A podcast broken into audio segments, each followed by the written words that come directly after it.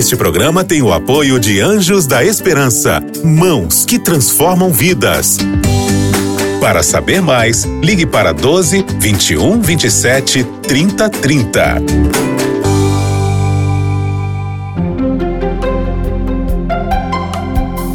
Lições da Bíblia.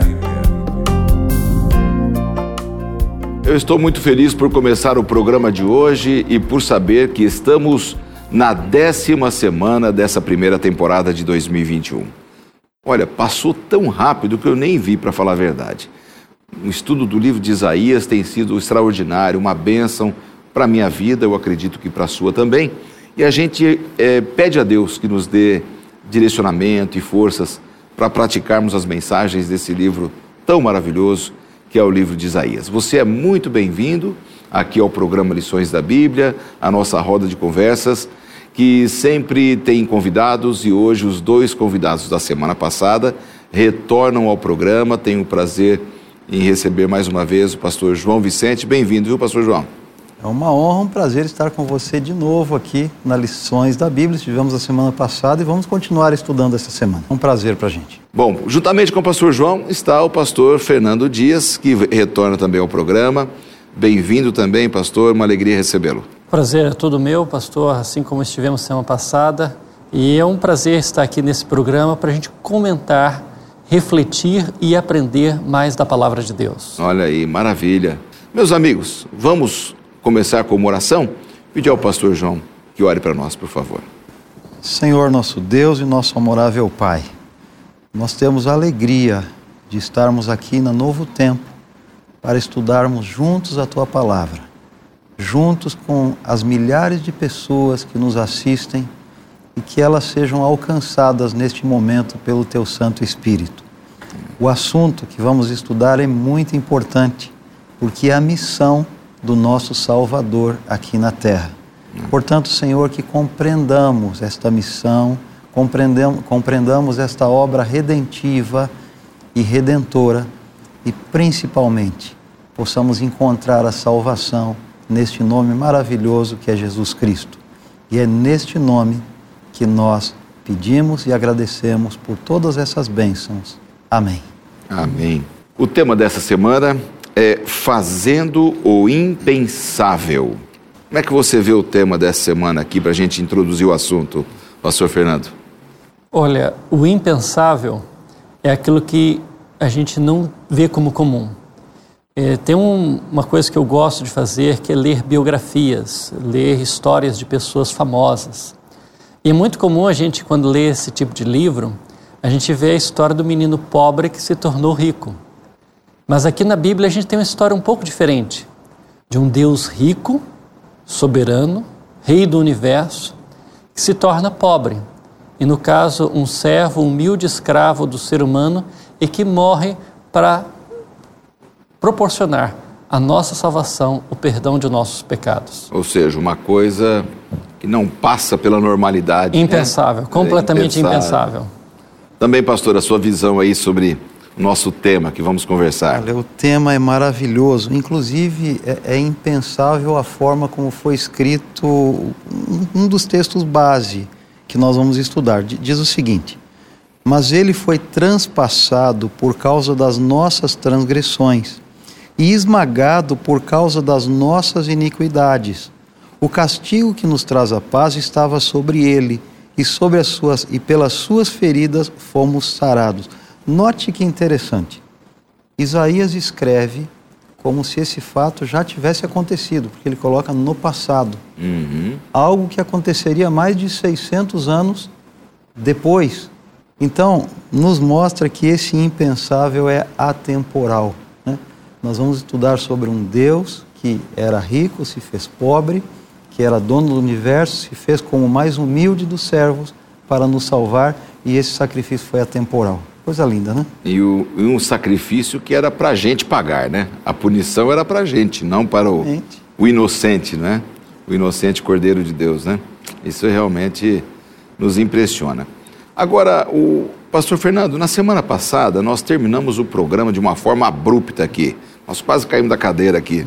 É, o tempo acabou e a gente tinha que acabar, e você estava terminando de ler um texto de Isaías 49, que era também uma referência até aquilo que vamos conversar um pouco nessa semana.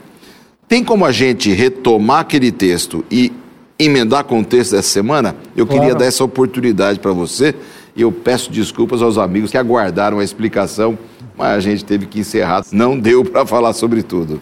Tá certo, pastor Laerte. Semana passada a gente estava explorando eh, esse texto de Isaías, que se a gente pegar a partir do capítulo 40, 41 de Isaías, nós vamos encontrar o que talvez seja a mais longa profecia messiânica do Antigo Testamento. Na parte do Antigo Testamento foi a parte da Bíblia escrita antes de Jesus vir a esse mundo. Nós encontramos várias profecias a respeito de Jesus.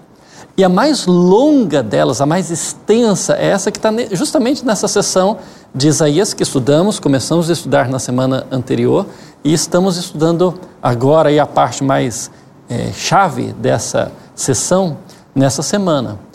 Então, essa, o verso que eu li na semana passada, que foi Isaías 49, versos eh, 8 e 9, falava de Cristo como mediador da aliança e como aquele que liberta da prisão. Ou seja, Cristo ele é o, o agente de Deus, o servo de Deus, para nos eh, levar à reconciliação com Deus, para que nós possamos ter de novo um novo compromisso com Deus. A Bíblia tem uma verdade muito clara, é que eu, você, todos nós aqui e todos que nos ouvem, eh, estão em pecado. Independente do que você tenha feito na vida, você é um pecador. E nós Você pode ser religioso ou não religioso. Exatamente. É um, a sua natureza é pecaminosa. né? Exatamente. Mesmo a criancinha mais inocente, que nunca fez nada de mal a ninguém, Já nasce dessa forma. nasce perdida, nasce sem Deus. E em Jesus Cristo, essa reconciliação com Deus é possível. E a gente vai ver nessa semana qual foi a maneira que Deus usou para que essa reconciliação acontecesse. E a gente vai perceber que eh, houve um preço muito alto a ser pago para que você e eu e todos que nos ouvem pudessem eh, ser aceitos por Deus e pudessem ter direito às bênçãos de Deus e à vida eterna que Deus quer nos oferecer. Muito legal. Foi bacana esse resumo aí, que dá para a gente pegar essa, a partir dessa visão, né? E da nossa introdução, tudo aquilo que a gente estudou nessa semana. Em algum momento vamos repetir os conceitos, mas eles se tornam importantes aqui para o nosso programa. Vamos abrir a Bíblia em Isaías 50, capítulo 50, que fala ali a respeito de uma difícil verdade de Isaías, né? É, é, Então eu gostaria que a gente começasse a falar agora sobre esse capítulo 50 e essa difícil verdade. Pastor João, como você analisa essa difícil verdade de Isaías? Olha, uma, uma difícil verdade de se compreender aqui no livro de Isaías. Aliás, Isaías ele, ele fala muito sobre libertação, né? Uhum. Ah, você vê aí no capítulo 2 a libertação da Síria, da Assíria. Eh, depois ele fala da libertação de Babilônia. Depois a libertação de Satanás. E aí nesse bloco aí do, do versículo 40 a 53 ele identifica o libertador, que é Jesus Cristo que nós Sim. sabemos. E qual é a difícil verdade? Que todos esperavam o libertador, como foi Ciro, por exemplo, né? um, um homem, ou como seria no futuro, né? um homem super poderoso que, que dominasse os inimigos e viesse com um poder bélico muito grande, mas veio. Se fosse um rei, um imperador mesmo, É. de cetro na mão, né? Veio ali um sofredor, veio alguém que, que seria humilhado. E na época, não só para o povo de Israel, mas para as nações vizinhas, havia algo muito forte que era defender a honra. Então, qualquer coisa que você fizesse que fosse de encontro à honra de alguém, seria. Guerras começaram por conta disso. Eu tive o privilégio de, algum tempo atrás, visitar Israel. E, e lá tem algo completamente diferente de nós aqui. O porte de arma, de armas para quem já serviu o exército é liberado. Então, se você serviu o exército, eu servi o exército. Então, se eu vivesse em Israel e quisesse comprar uma arma, talvez na esquina, eu poderia comprar, colocar na cintura e sair por aí. Então, você vê jovens de 19, 20, 21 anos com armas na cintura. E eu me recordo de ter pe, pe, pe, tomado lá um, um metrô, um transporte urbano, e vários jovens com armas na cintura. E aí eu perguntei para alguns deles ali se eles não tinham medo de viver assim. E eles diziam o seguinte: isso é para defender a nossa honra. Para defender a nossa honra. Então as pessoas valorizam muito. É. Especialmente naquela região, parece que eles crescem com esse espírito mesmo, né? Já crescem com esse espírito. Então isso é forte, hoje era muito forte no passado. Hum. E de repente você recebe um Messias que se dispõe voluntariamente a ser humilhado, a perder a sua honra como, como pessoa, como um ser humano.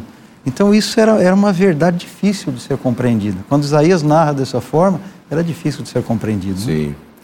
Nós comentamos agora há pouco, amigos, a respeito do, do, do poema do servo sofredor.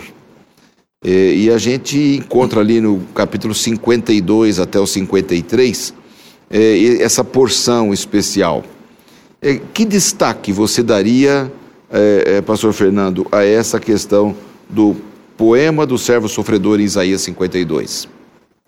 Então, essa é uma parte assim muito poética e muito bonita do livro de Isaías Inclusive, eu, como pastor, às vezes a gente celebra a Santa Ceia na igreja, Sim. né?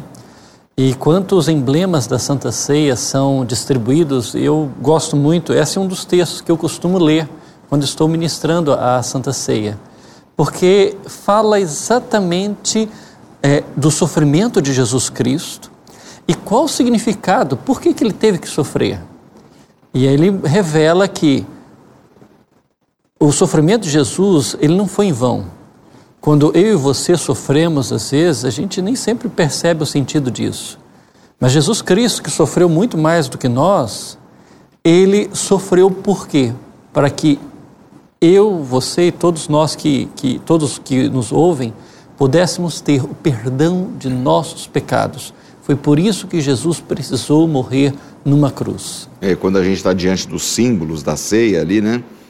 É, que são os símbolos do corpo de Cristo, né? O pão, o vinho, é, aquilo é um símbolo de sofrimento, porque é uma Sim. representação do sangue derramado, do corpo que foi moído e, e, e dilacerado, morto, né? É, em nosso lugar. Então a gente realmente relembra esse sofrimento. Aí volta aquele ponto, pastor João, que você falou, é, era impensável, né? Usando de novo um pouco do título dessa, dessa semana, impensável né, que o Messias futuro, prometido, que seria o Rei dos Reis, Senhor dos Senhores, tivesse uma característica sofredora desse jeito, né? é interessante porque se você tem a oportunidade, vamos supor que você tenha, de alguma forma, conquistado a alegria de poder estar em um hotel cinco estrelas, com tudo incluído, com alimentação, com uma boa cama, umas pessoas ali ao seu redor para te dar o conforto necessário. E você diz: Não, eu não vou ficar aqui, não vou ficar numa barraca acampada lá, no, lá perto do, do mato, né? Então você não faria isso, é impensável você fazer isso. Você prefere ficar sempre no melhor lugar, no melhor conforto possível. E, e claro que Jesus fez isso numa proporção extraordinariamente maior. E eu digo assim que nesse, nessa parte de Isaías, a história começa no céu e termina na cruz. Uhum. E de maneira voluntária. Então isso é impensável. E isso aconteceu para que a minha história, que deveria ser na cruz, terminasse no céu. Que também é impensável. Como eu, pecador, eu Poderia pessoa, ter acesso, né? É, qualquer um que está nos assistindo durante esse programa, que tem aí 40, 45 minutos, já deve ter cometido quatro, cinco, dez pecados ou muito mais, enquanto está assistindo o programa, pensando, né? coisas que não deveriam estar pensando.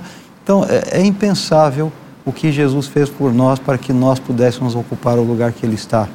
Capítulo 53, agora, verso 1. Gosto muito dessa pergunta aí, né? Que questionamento tem aí? Como a gente pode entender melhor, Pastor João, esse questionamento, esta pergunta? Quem creu, né?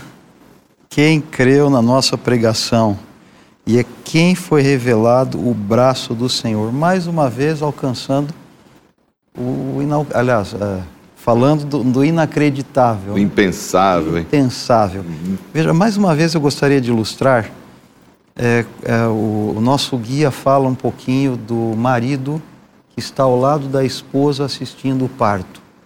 É um momento importantíssimo na vida do casal e eu passei duas vezes por essa experiência. Ao lado da minha esposa, ela sentindo as dores do parto e, e segurando as minhas mãos.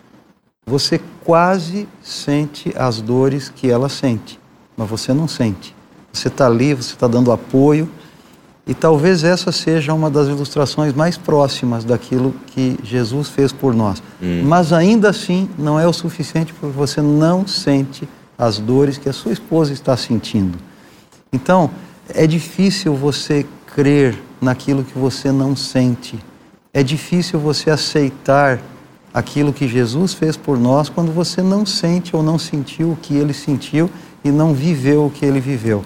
E, e, e essa, e essa pergunta ela, ela cala muito no nosso coração. Né? Ela cala muito. Quem pode acreditar naquilo que o Messias fez por cada um de nós? Um homem desprezado, né? surgindo como um renovo ali daqueles tocos queimados que não havia esperança nenhuma, né? E, e como é que podiam acreditar nessa mensagem? Não, é uma pergunta importante, né? Que é, eu penso que essa pergunta ecoa até os nossos dias também, porque é, hoje, quanto se prega a Bíblia, não é? é pela televisão, nas igrejas, é, na Casa Explicadora Brasileira produzindo materiais e Bíblias. E quanto se prega, né? Quem, quem creu? Quem está crendo? Que é necessário fé, é necessário entrega, é necessário uma visão maior daquilo que fez Jesus, né? O Messias, como o pastor Fernando estava falando, né? Quando você compreende essa visão maior, se torna mais fácil você entender realmente o sacrifício dele quem eu sou, quem ele é. E a gente precisa ter essa, essa visão mais ampla né, a respeito daquilo, daquilo que fala. É, o capítulo 53, você pode acompanhar na sua Bíblia em casa, versos 3 a 9, é, Pastor João, ele, ele fala um pouco sobre esse, esse tema que os inalcançáveis somos nós, né? Como que a gente pode entender melhor Isaías 53, versos 3 a 9? Que destaques você daria para a gente? Olha, eu aprecio muito é, tomar as histórias bíblicas e tentar contextualizá-las, trazer para o nosso tempo. E nós ficamos imaginando, nós temos muitos livros, muitos filmes sobre a vida de Jesus. E esses dias eu estava escrevendo alguma coisa, eu gosto de escrever muito, já escrevi alguns livros, é, tentando imaginar exatamente o que aconteceu ali naquele monte, no Calvário, no sacrifício, sacrifício que Jesus fez. E às vezes a gente diz, olha, Jesus foi transpassado, Jesus foi pregado na cruz, mas esquecemos alguns detalhes importantes. E, e, tentando escrever alguma coisa, eu pensei, agora isso aqui é uma alegoria, uma, uma suposição impossível, né? Mas imagine que você pudesse voltar no tempo, em uma máquina do tempo, apertasse um botãozinho ali, voltasse no tempo e, e pudesse chegar exatamente no momento em que Jesus estava subindo aquele monte do Calvário. É, você, como turista, a primeira coisa que faz é levar o seu celular e a sua câmera fotográfica. Eu creio que você seria visto na época completamente diferente. O que é esse negócio de celular na mão? Mas você estaria ali com o seu celular gravando, tirando fotografias, vendo tudo o que aconteceu. E aí você consegue sentir o cheiro, né? a dor. Você vê o sangue jorrando, você vê a temperatura ambiente, você vê os seguidores de Jesus, algumas mulheres ali chorando em desespero, a mãe de Jesus, o próprio Jesus. E você vai fotografando tudo que você pode fotografar para ter essa recordação no futuro, né? E você vê um homem ali quebrando todos os recordes de resistência, porque Jesus quebrou todos os recordes de resistência humana. Ele poderia já ter morrido nos açoites, mas ele continuou subindo, subindo, subindo. E o que motivava Jesus a continuar subindo, né, com aquela cruz nos seus ombros, cada vez mais até chegar no momento da sua morte. E claro que você, como bom fotógrafo amador, vai fotografando tudo, vai fotografando tudo. E quando chega lá no monte, você vê as três cruzes e você tira a última fotografia. Apenas tira, mas não vê. Porque a cena é trágica, você não consegue ver aquela cena. Bota o seu celular no bolso, volta apavorado para sua casa, para os tempos de hoje, e aí tenta olhar aquelas fotografias e reviver a história. E ao chegar na última fotografia, você olha e, e, e o seu, a sua fisionomia vai se transformar completamente, porque não, não é Jesus que está pendurado na cruz, mas é você mesmo. E quando você consegue ver isso, você começa a entender aquilo que Jesus fez por você. E eu imagino agora na minha mente que Jesus viu cada uma dessas fotografias, a minha fotografia, a sua, do pastor Fernando, todos nós pendurados lá naquela cruz. E isso fazia ele dar passo após passo, sofrer mutilações. Porque se ele não fizesse isso, quem estaria na cruz seria eu e seria cada um de nós. E por um passe de mágica, aquela fotografia desaparece do meu celular, porque não sou eu que estou lá, mas é Jesus Cristo que já fez isso por mim. Foi isso que eu entendi desse, desse poema aqui. Então é o seguinte: seria impossível alcançarmos a vida eterna, a salvação, a possibilidade de vivermos o céu por um tempo e numa nova terra completamente transformada, não fosse pela submissão do servo sofredor, o Senhor Jesus, o Messias, que Isaías profetizou a seu respeito né? E esse texto chega com tanta força para a gente, para relembrar da nossa incapacidade, da nossa impossibilidade. Né? E eu, às vezes, vejo algumas pessoas querendo é, ser perfeitas ou buscar uma vida impecaminosa por seus próprios esforços. Isso é impossível, meu filho. Aceita Jesus, deixa ele viver mais na sua fácil, vida, né? né? Muito mais fácil. E é o único jeito, né? Ele foi o sacrifício substitutivo. É, era para a gente estar tá lá, como o pastor falou sobre a foto, né? Não há saída. Ou a gente aceita, ou estamos perdidos. Então, é, pastor, temos esperança de salvação é essa. Você tem uma pergunta teológica que as pessoas fazem por aí, perguntando, mas escuta, eu posso ou não posso pagar pelos meus pecados? Eu respondo, pode, claro que pode. Você pode morrer e pagar pelos seus pecados. Agora, ressuscitar e ter a vida eterna é outro, é outro, é outro departamento. Aí você precisa realmente aceitar o sacrifício de Jesus. Exatamente. Tanto é, pastor Laerte, uhum. que a lição até menciona um, uma cerimônia que existia, que está no livro de Levítico, capítulo uhum. 5, 6 e 7. E lá em Levítico fala é, de três tipos de coisas que as pessoas deveriam fazer quando elas cometiam uma falta, uma ofensa contra outra pessoa. É, uma dessas coisas era é, é, tentar reparar aquilo que foi defraudado. Então, por exemplo, alguém pegava uma coisa emprestada, perdia, não devolvia, ela tinha que repor aquilo. Então era a primeira coisa, ele pagava o preço. Só que não ficava só nisso, porque a gente sabe que se você perdeu alguma coisa, mesmo que isso seja reparado, seja devolvido, sempre você fica com algum tipo de prejuízo porque você ficou sem aquele objeto, sem aquilo durante algum tempo, né? Então, além disso, havia uma multa que as pessoas tinham que acrescentar àquilo que elas devolviam. E havia uma terceira coisa: alguém tinha que morrer. Porque todo pecado é pago pela morte. E agora? O certo era morrer quem cometeu o pecado. Mas já no Antigo Testamento, Deus estabeleceu que alguém iria morrer no lugar da pessoa, do pecador. E no caso do Antigo Testamento, um animal era morto é, para que, recebendo a culpa ali, a condenação, a pena de morte que o pecado exigia. E só que isso se cumpriu em Jesus Cristo. Hoje nós sofremos ainda as consequências dos nossos pecados, dos nossos erros e as consequências de vivermos no mundo de pecado. Nem sempre a gente sofre por nossa culpa necessariamente, mas a gente sofre porque esse mundo é um mundo de pecado e a gente sofre também porque somos pecadores. Sim. Mas o preço, essa multa, essa, esse sacrifício foi pago por Jesus Cristo. Por quê? Porque nós não poderíamos pagar esse preço. Não, não tinha nenhuma possibilidade. Né? é uma coisa impossível. Impossível, né? Não há possibilidade. E, e eu, eu, volto a, a, aplicar isso para, no, para os nossos dias. A profecia de Isaías foi dada lá, 700 anos antes de Cristo. Jesus veio e cumpriu exatamente a profecia, foi o servo sofredor, ele foi aquele que passou pelo, pelo vale mesmo né, do sofrimento, por amor, não foi obrigado, ele se ofereceu, ele foi a oferta, ele foi a ovelha, a ovelha de Adão e Eva lá atrás, né, que também sacrificaram, ele era a verdadeira ovelha que tiraria o pecado do mundo.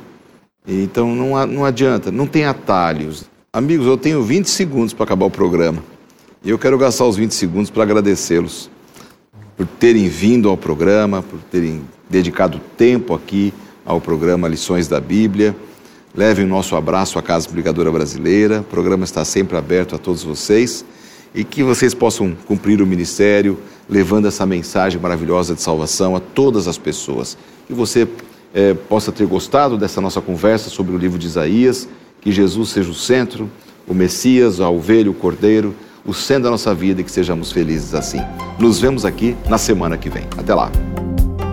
Você ouviu Lições da Bíblia. Este programa é um oferecimento da revista Princípios. Entre no nosso site novotempo.com/rádio e peça sua revista totalmente grátis.